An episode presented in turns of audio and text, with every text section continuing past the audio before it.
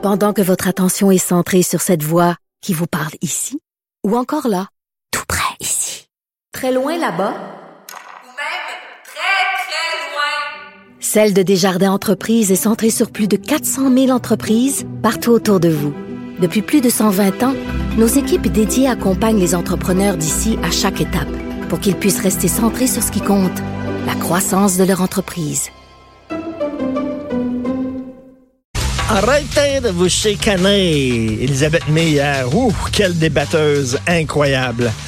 Alors, selon le consortium qui organise le débat des chefs, la question de Altia Arrange, cette journaliste du Huffington Post Canada, chef de bureau d'Ottawa, fait pour le Huffington Post Canada. Vous savez, elle avait posé une question loadée, comme on dit en bon français, une question euh, plombée lors du débat anglais.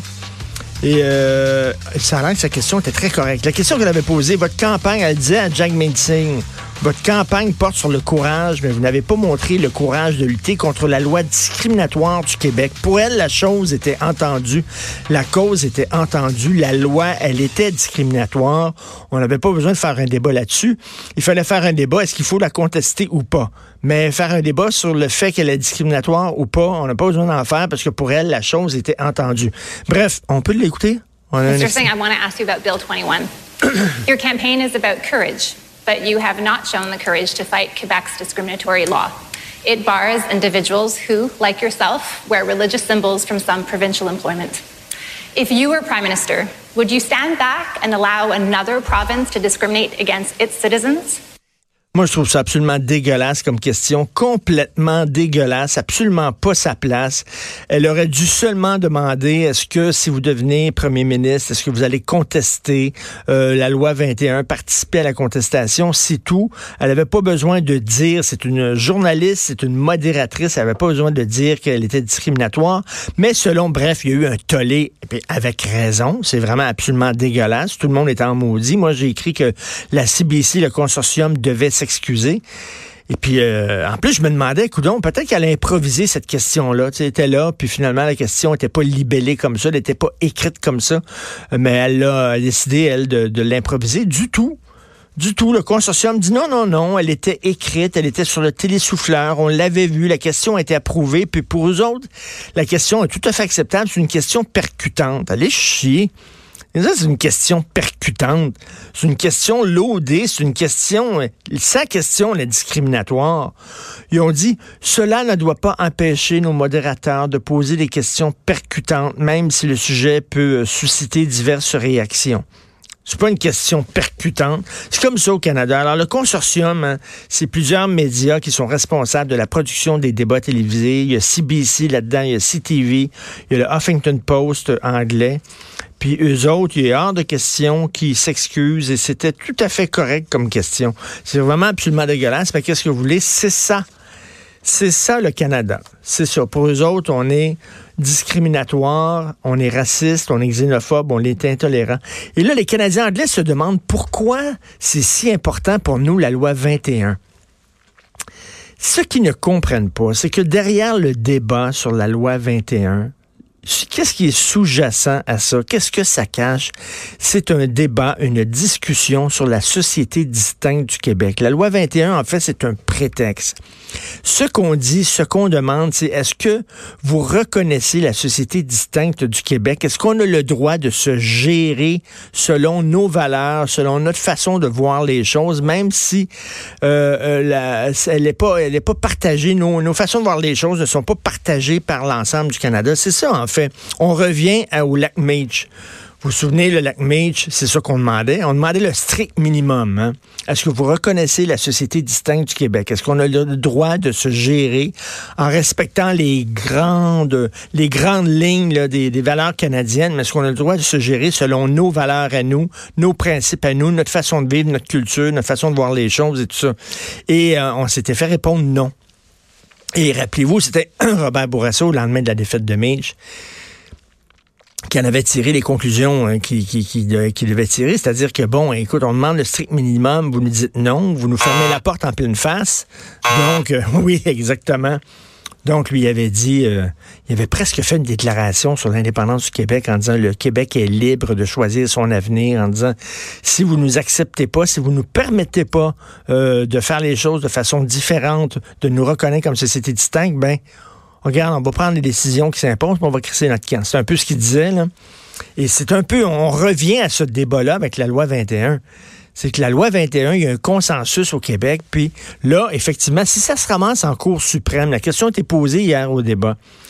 Si ça se ramasse en Cour suprême et la Cour suprême invalide la loi 21 en disant vous n'avez pas le droit d'adopter cette loi-là au sein de la Constitution canadienne, qu'est-ce que les Québécois vont faire? Est-ce qu'ils vont prendre leur trou en disant, mais là, c'est correct, ils nous ont dit qu'on peut pas. Ben, c'est parfait, on va enlever la loi 21, on va la, la, la réécrire, on va, la, on va refaire un nouveau concept. Ou alors les Québécois vont dire...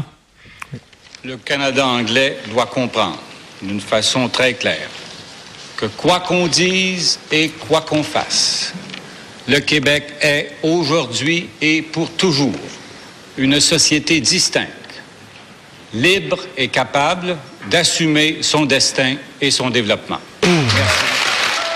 Libre et capable d'assumer son destin, son développement. Moi, j'avais des frissons quand j'avais entendu ça à l'époque. Je me suis dit, ça. J'en ai encore. Ben oui, hein?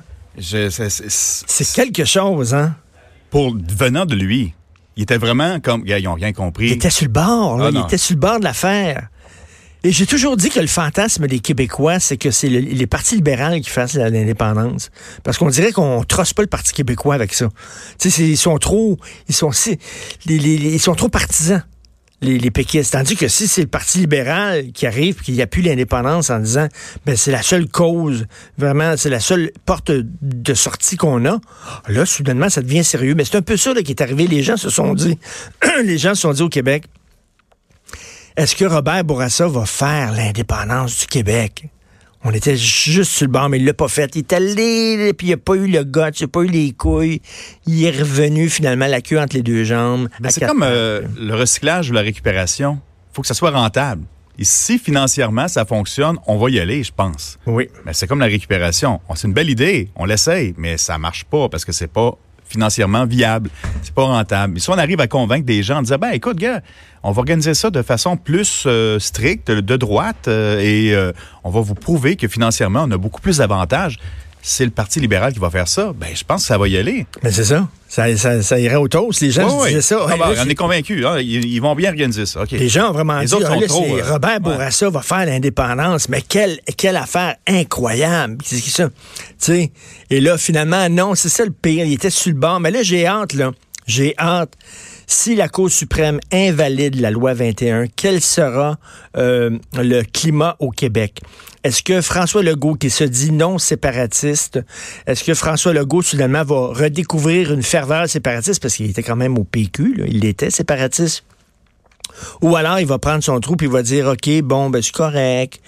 La Cour suprême nous a tapé ses doigts. On va retourner à la table de travail, puis on va réécrire notre loi pour qu'elle puisse maintenant être euh, euh, considérée comme euh, éligible, passable, acceptable par le reste du pays. J'ai très, très hâte de voir ça. Mais c'est ça qui est derrière la loi 21 à la limite, la loi 21, c'est un, un, prétexte. C'est comme c'est le, le, discours sur la société distincte. On a-tu le droit de faire les affaires comme on veut? C'est la loi 101 de notre Ben oui, de notre génération. Ah oui, vraiment. Exactement. Qui va créer peut-être un autre référendum sur le fait que mêlez-vous de vos affaires. C'est la loi 101, exactement. C'est la même chose. C'est une loi structurante. C'est une loi pour, pour nous autres, c'est important. C'est pas parce que. Puis d'ailleurs, hier, Yves-François Blanchet l'a très, très bien défini, l'a très bien expliqué. C'est une loi progressiste pour les Québécois. C'est bizarre que vous voyez ça comme une loi raciste, comme une loi discriminatoire, comme une loi xénophobe d'extrême droite. Pour nous autres, au Québec, au contraire, c'est une loi bienveillante, c'est une loi accueillante, c'est une loi progressiste. Parce qu'on est, on n'est pas, on n'a pas la même pensée que le Canada. Quand je vais au Canada, c'est à Toronto, j'adore Toronto, c'est très le fun, mais c'est comme si j'allais au Danemark, en Finlande, n'importe où en Suède. C'est un autre pays qui est très le fun, mais avec d'autres mœurs, d'autres façons de penser. Mais bref, euh, j'ai très hâte de voir ce qui va se passer là-dessus. Il y a Manon Massé récemment qui avait résumé un petit peu l'affaire quand même. Mêlez-vous donc de vos affaires, ça appartient au peuple québécois.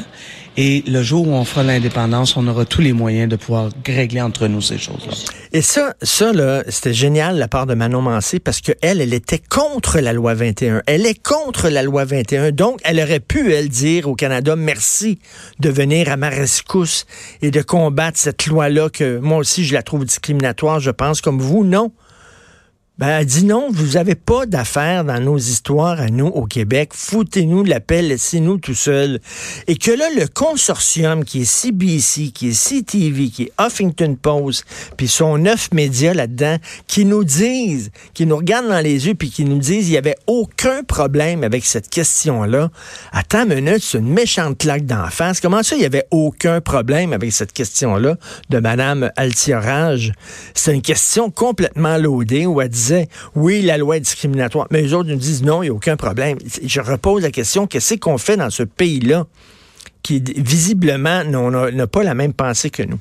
Et euh, en terminale, les élus de Projet Montréal qui appuient la désobéissance civile, euh, il y a une, candidate, une conseillère euh, de Valérie Plante, que, conseillère municipale, Christiane Gosselin, qui a dit c'était très, très le fun, les gens qui ont bloqué le pont, c'était super cool, puis elle, elle les appuie. Puis Marie-Claude a mis un petit, Marie-Claude a mis un petit, euh, un petit pouce en haut sur Facebook. Marie-Claude qui est la conjointe de Luc Ferrandez qui disait il faut embêter les automobilistes le plus possible. Il faut les embêter, il faut leur mettre des bâtons dans les roues jusqu'à temps qu'ils soient écœurés puis qu'ils arrêtent de prendre leur champ. C'est ça qu'il faut faire. Bref, alors, je pense à cette femme-là qui était euh, la mère de la fille qui était euh, une fille qui était euh, pognée dans un taxi pendant quatre heures, qui était malade, qui s'en allait pour des soins, a été prise dans un taxi pendant quatre heures à cause de ça, à cause des manifestations, Benoît Dutrisac, euh, hier, a interviewé justement la mère de cette jeune fille-là. Mais j'aimerais que la conseillère municipale qui trouve ça bien, bien cool, la désobéissance civile, qu'elle aille la voir, cette jeune fille-là, qu'elle aille la voir, là, qui était quatre heures dans un, dans un taxi, puis qu'elle lui dise, sais-tu quoi, c'était bien correct, les manifestations. C'était super vive, la désobéissance civile. Vraiment, c'est n'importe quoi. Quand t'es conseiller, quand t'es député, quand t'es chef de parti, il me semble que tu devrais c'est la moindre des choses, faire respecter les règlements et les lois. Vous écoutez politiquement incorrect. Arrêtez de vous chicaner!